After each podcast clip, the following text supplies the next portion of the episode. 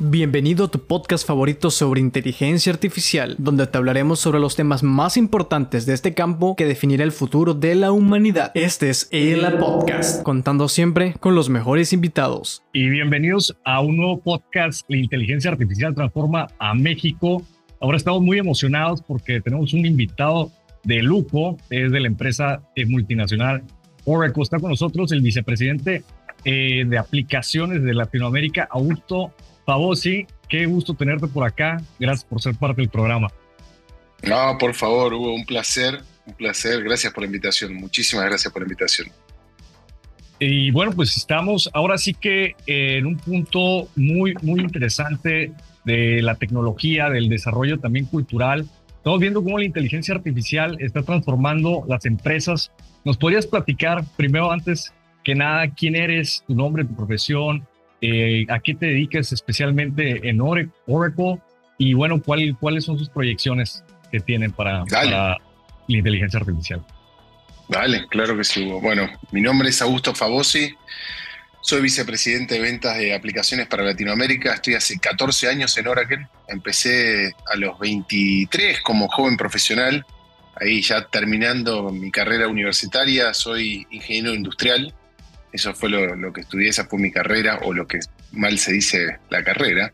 Eh, pero sí, de profesión soy ingeniero y la verdad es que, nada, en este, te diría que este, este trazo de 14 años de, trabajar en una empresa tecnológica como Oracle multinacional nos lleva a ver muchas disrupciones, ¿no? muchos cambios tecnológicos. Obviamente lo que, lo que pasamos en los últimos años con la pandemia hizo una aceleración o generó una aceleración muy fuerte de las tecnologías emergentes, como es el caso de inteligencia artificial, como es el caso de, de machine learning, obviamente asociado, como es el caso de blockchain. Y creo que generó como un, esa sensación del miedo de quedarse fuera, ¿no? el, fear of, of, ¿viste? De, no estar dentro de lo que es la ola tecnológica de cualquier tipo de industria.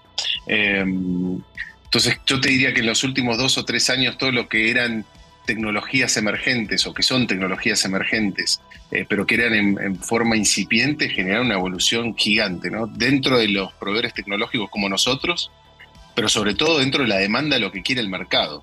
La verdad que estamos viendo un fuerte crecimiento y desde nuestro lado estamos invirtiendo muchísimo de nuestro equipo de desarrollo de producto en, trabajar temas de inteligencia artificial, de machine learning, de blockchain, como te contaba, de IoT.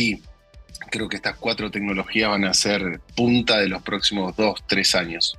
Y ahora, dentro de muy poquito, vamos a lanzar un nuevo programa que se llama SaaS Business Process, Process Certification, que básicamente es una certificación sobre aplicaciones de Oracle para más de 50.000 personas en toda Latinoamérica un poco lo hablábamos antes, ¿no? La pandemia generó y, mostró este talento oculto que tenemos en, toda América Latina, siendo una industria de, pleno empleo. La verdad es que tenemos la ventaja y también la responsabilidad de ser una industria de pleno empleo. Entonces, capacitar a, o empezar con 50.000 personas que se puedan capacitar en Latinoamérica dando acceso ilimitado por 90 días. Eh, lo tenemos en 13 idiomas, por supuesto, en español y en, y en portugués. Y, las temáticas son temáticas bien abiertas, bien abarcativas, pero digamos, tratan desde finanzas, de planificación, eh, de capital humano o temas como experiencia de cliente, como los que mencionamos antes, pero en el fondo es el foco y es el punto de acceso a, muchas personas que, quieren entrar en la tecnología, que quieren conocer, que tal vez no, no conocen tanto al respecto y, o le tienen miedo o piensan que es algo... Em, eh, inalcanzable, ¿no? Esto de, a mí me gusta llevar el mensaje de la tecnología a lo más llano posible, si yo lo entendí y cada uno de nosotros podemos entender de la tecnología y trabajar en tecnología, estoy seguro que cualquiera puede. Cuando uno empieza a hablar de grandes títulos como inteligencia artificial y de vuelta proyecta lo que ve o lo que vio en las películas, ya sea utópico o distópico respecto de, robots tomando decisiones y, viste, este, haciendo algo en contra de la humanidad, la realidad es que tenemos que pensar algo como en inteligencia artificial, como es la automatización y cómo hacernos nuestra vida más simple. Nada más que eso. Cómo hacemos que algo pueda empezar a aprender em, con la experiencia, con los casos que está, que está teniendo y que le estamos proyectando y, buscar esa automatización. Entonces es algo, no digo que es fácil, pero es simple, no hay que tenerle miedo y de vuelta, y celebro el, esfuerzo de, Oracle y, seguramente de un montón de otras empresas tecnológicas en, aportar a la economía de Latinoamérica, en este caso con el SaaS Business Process Certification para, para 50.000 personas.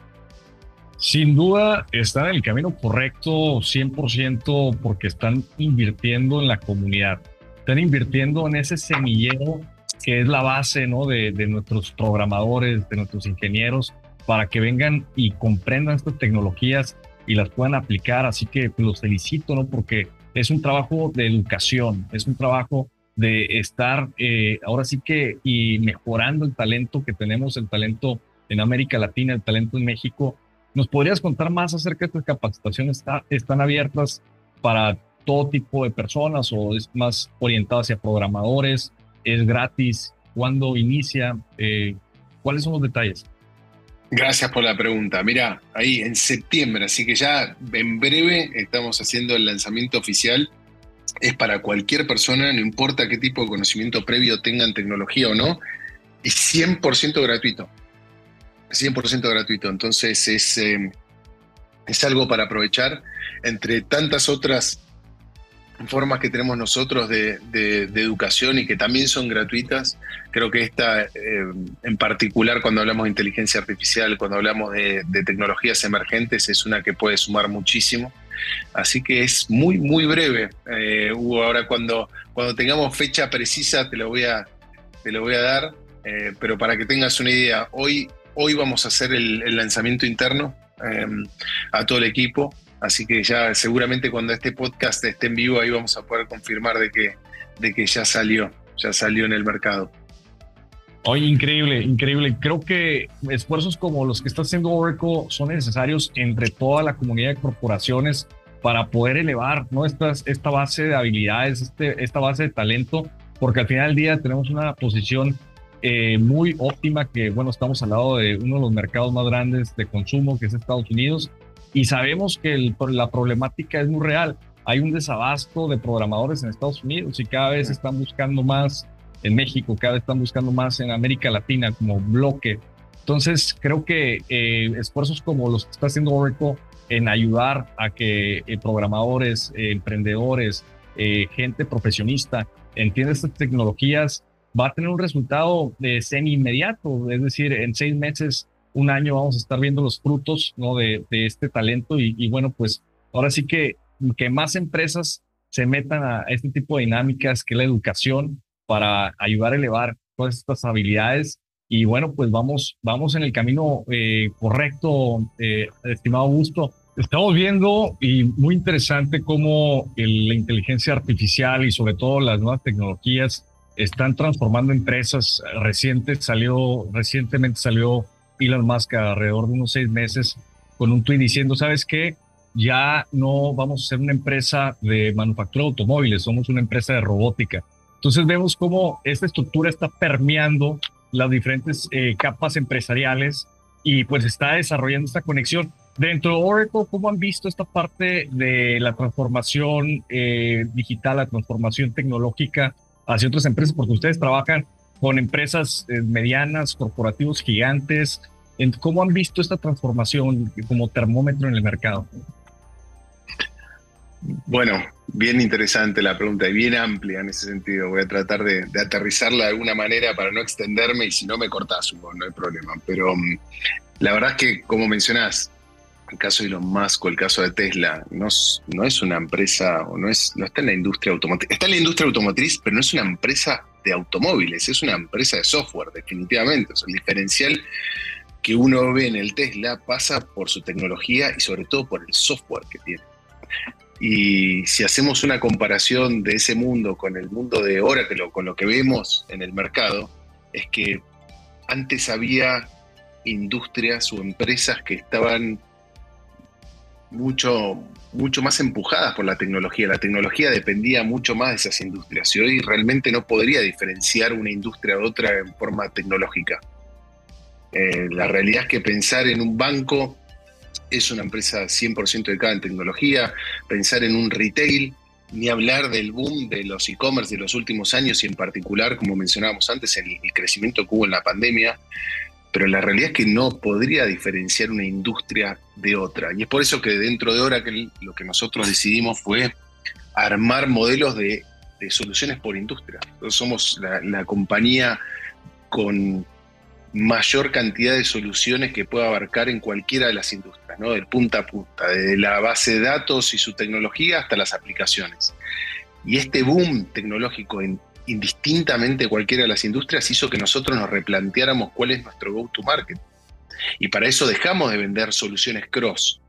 Ah, tengo una solución de mejora de experiencia cliente con inteligencia artificial, con machine learning, etcétera, cross. No, tengo una solución específica de experiencia cliente para el retail que es distinta de lo que es para los bancos, que es distinto de lo que es para una empresa manufactura que quiere meterse en el negocio de B2B2C. Entonces, cada industria está pasando por un momento distinto, todas en tecnología, y así lo entendemos nosotros y así llevamos nosotros nuestras, nuestras inversiones. Está excelente, ¿no? En la parte de cómo se alinean con las verticales industriales y, bueno, generan valor en esas verticales específicas de, trabajo, de mercado.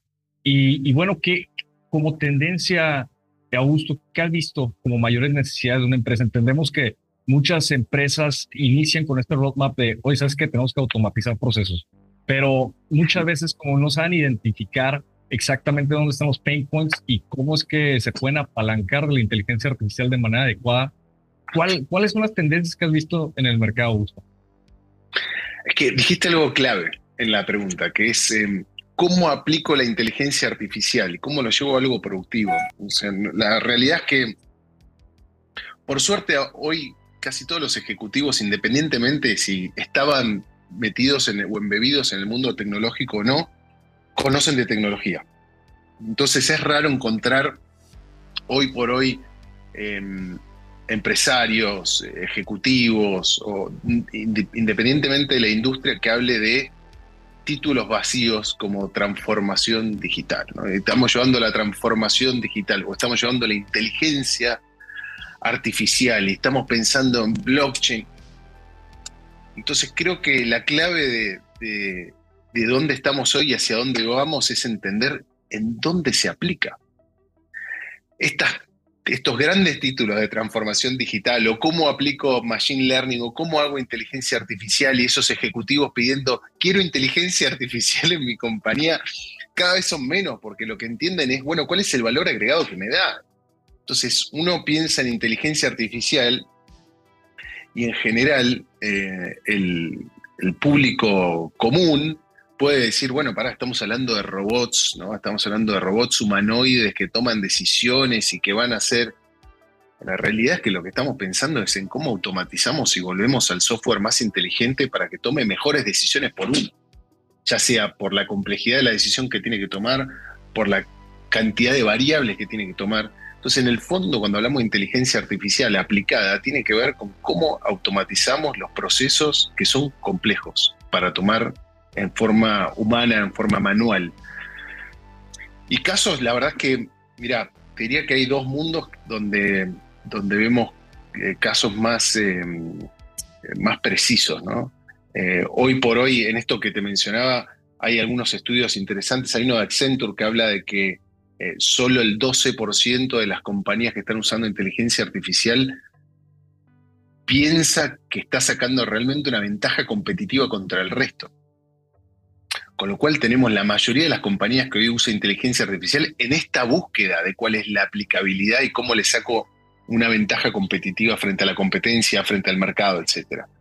Hoy si te tengo que mencionar dos mundos donde, donde los veo bien reflejados, el primero es en la logística. Me parece que es un, es un espacio donde las empresas de manufactura, los que tienen una logística bien, bien intensa, están buscando esa eficiencia a través de automatización en forma constante porque representa miles de millones de dólares. Nosotros tenemos un caso bien interesante con el grupo Bimbo en, México, tiene más de 200 panaderías, eh, tiene presencia en cuatro continentes, 33 países, y te diría que si no es la red de distribución más grande del mundo, está ahí bien, bien cerquita. Y ellos con nosotros usan bastante software, pero uno de ellos tiene que ver con, con la cadena de suministro, con el supply chain, y en particular eh, un TMS, lo que se llama un TMS, ¿no? que es un, gestor de transporte.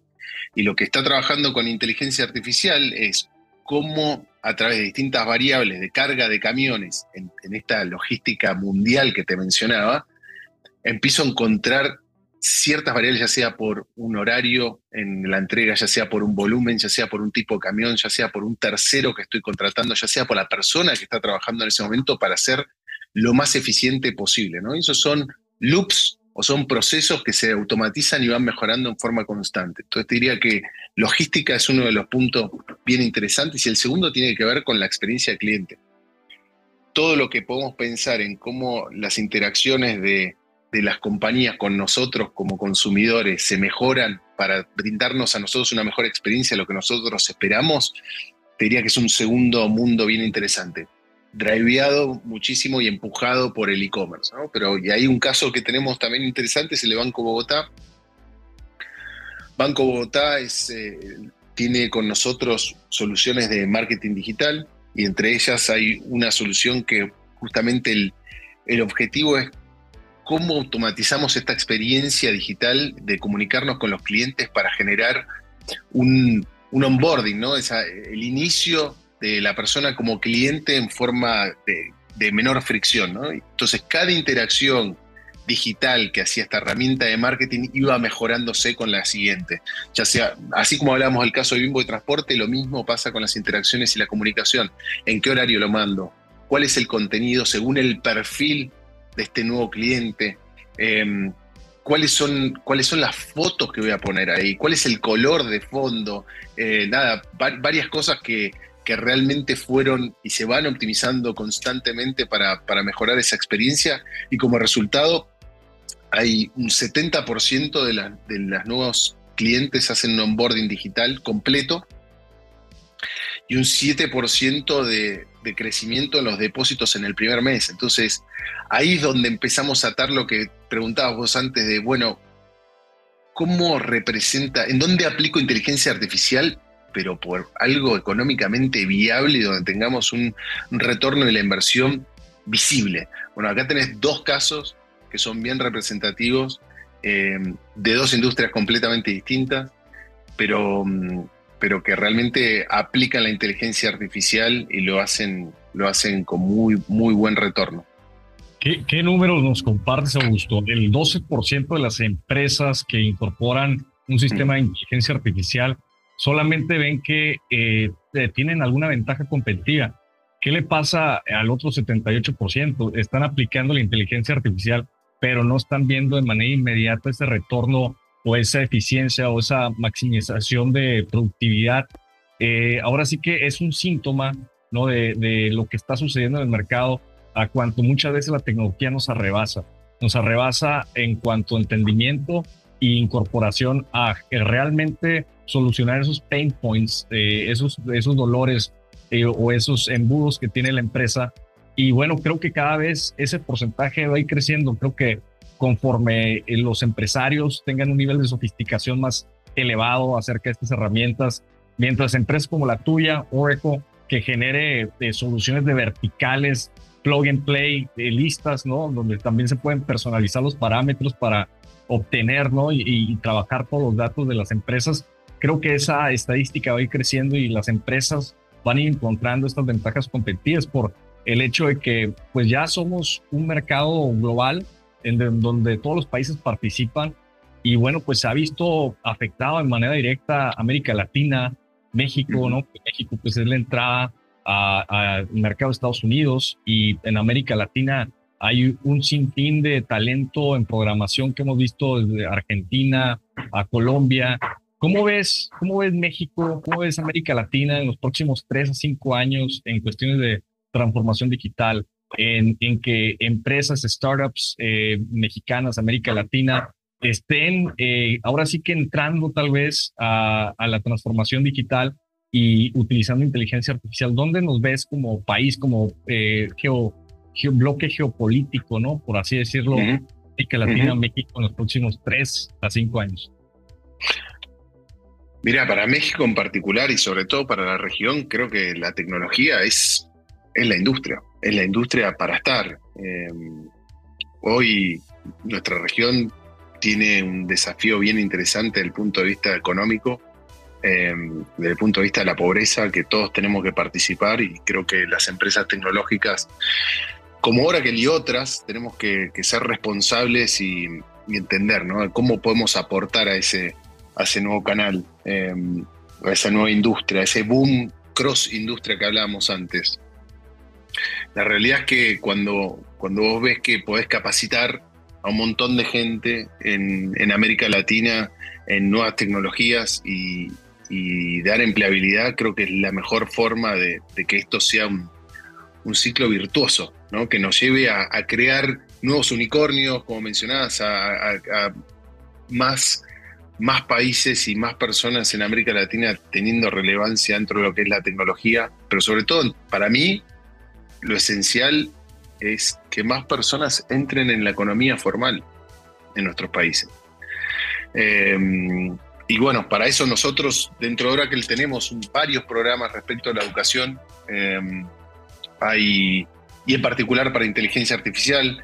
Nosotros, una de, nuestras soluciones que, estamos bien orgullosos de, que trabaje con inteligencia artificial es nuestra base, que es nuestra base de datos. Nuestra base de datos en, en lo que nosotros llamamos OCI, que es Oracle Cloud Infrastructure, eh, es una base de datos completamente autónoma, es la primera base de datos autónoma. Entonces, trabajando fuertemente con inteligencia artificial, con machine learning para autopacharse, para, y, para esto eh, tenemos ahí una capacitación que se llama Anomaly Detection de, OCI, donde, donde trabajamos en, en cómo, cómo descubrir y cómo trabajar con inteligencia artificial. ¿Algún mensaje que quisieras dar eh, para finalizar al, sector empresarial, a la comunidad de programadores que nos están escuchando? primero agradecerte por la invitación, un placer. Eh, ojalá me invites en una próxima edición, me encantaría volver a charlar de algunos otros temas. Eh, y después, nada, a ver a, la comunidad y, y, a todo el empresariado mexicano, realmente es, México es un país, es una potencia de América Latina no, no escapa de los desafíos que hablábamos antes respecto a la educación. Nosotros tenemos em, muchísimos clientes, obviamente basados en México. Para nosotros, eh, para que tengas una idea, de toda Latinoamérica, en el mundo de aplicaciones, más de un tercio representa el, número de México. Entonces, para mí, para aplicaciones es, es, un, es un mercado con un con, un, con una realidad muy buena, pero también con un potencial muy grande. Y la verdad que cada vez que hablo con clientes, no importa el tamaño, porque algo bien interesante que pasa con la nube justamente es esto de, la democratización de la tecnología. ¿no? Alguien que tiene, una empresa que tiene 10 empleados paga por sus 5, 7 o 10 empleados que utilizan de la tecnología y paga un precio acorde, ¿no? Y usa la misma tecnología que un gran banco, con un gran retail. Entonces, independientemente del tamaño de las compañías con las que hablo en, México, em, esta necesidad de formar gente en tecnología es, es una realidad. Eh, y también debo decir que, em, es un, como decíamos antes, ¿no? Es una responsabilidad muy fuerte las empresas tecnológicas pero veo muchísimas compañías, muchísimos clientes que se hacen cargo de esto, ¿no? que piensan en, que no están pensando en el corto plazo, decir, bueno, pero si yo me pongo a capacitar N cantidad de programadores y después me los sacan, creo que dimos vuelta a la página en ese sentido, el mercado mexicano dio vuelta a la página en ese sentido y está apostando en capacitar cada vez a más gente en programación, que eso es bueno para la compañía, es bueno para la industria, es bueno para el país. ¿no? Cuantos más unicornios tengamos en México, vamos a ser más relevantes en la región y en el mundo. Así que nada, esperemos que, estos próximos 3, 4, 5 años sean, sean excelentes para todos. Augusto, ¿cómo te pueden encontrar en redes sociales o en LinkedIn? Eh, sí, en LinkedIn como Augusto Fabosi, eh, ahí vamos a poner, si quieren, el, cómo se escribe, que es con Belargue doble Z. Y si no, en Instagram, que es un poco más personal, pero es Augusto Favo, pero algunas cosas tecnológicas también, también posteo. Excelente, ha sido un placer tenerte, Augusto, en el podcast. Encantado de tenerte en una nueva edición. Y bueno, pues esto ha sido una edición más de la inteligencia artificial transforma México. Recuerden de no temerle la tecnología, sino de ser adoptadores, de abrazarla como un koala y de ahora sí que darle la bienvenida a brazos abiertos. Así que hasta la próxima. Hasta aquí este podcast. No olvides seguirnos en nuestras redes sociales, ver los otros episodios y bienvenido al futuro de la inteligencia artificial.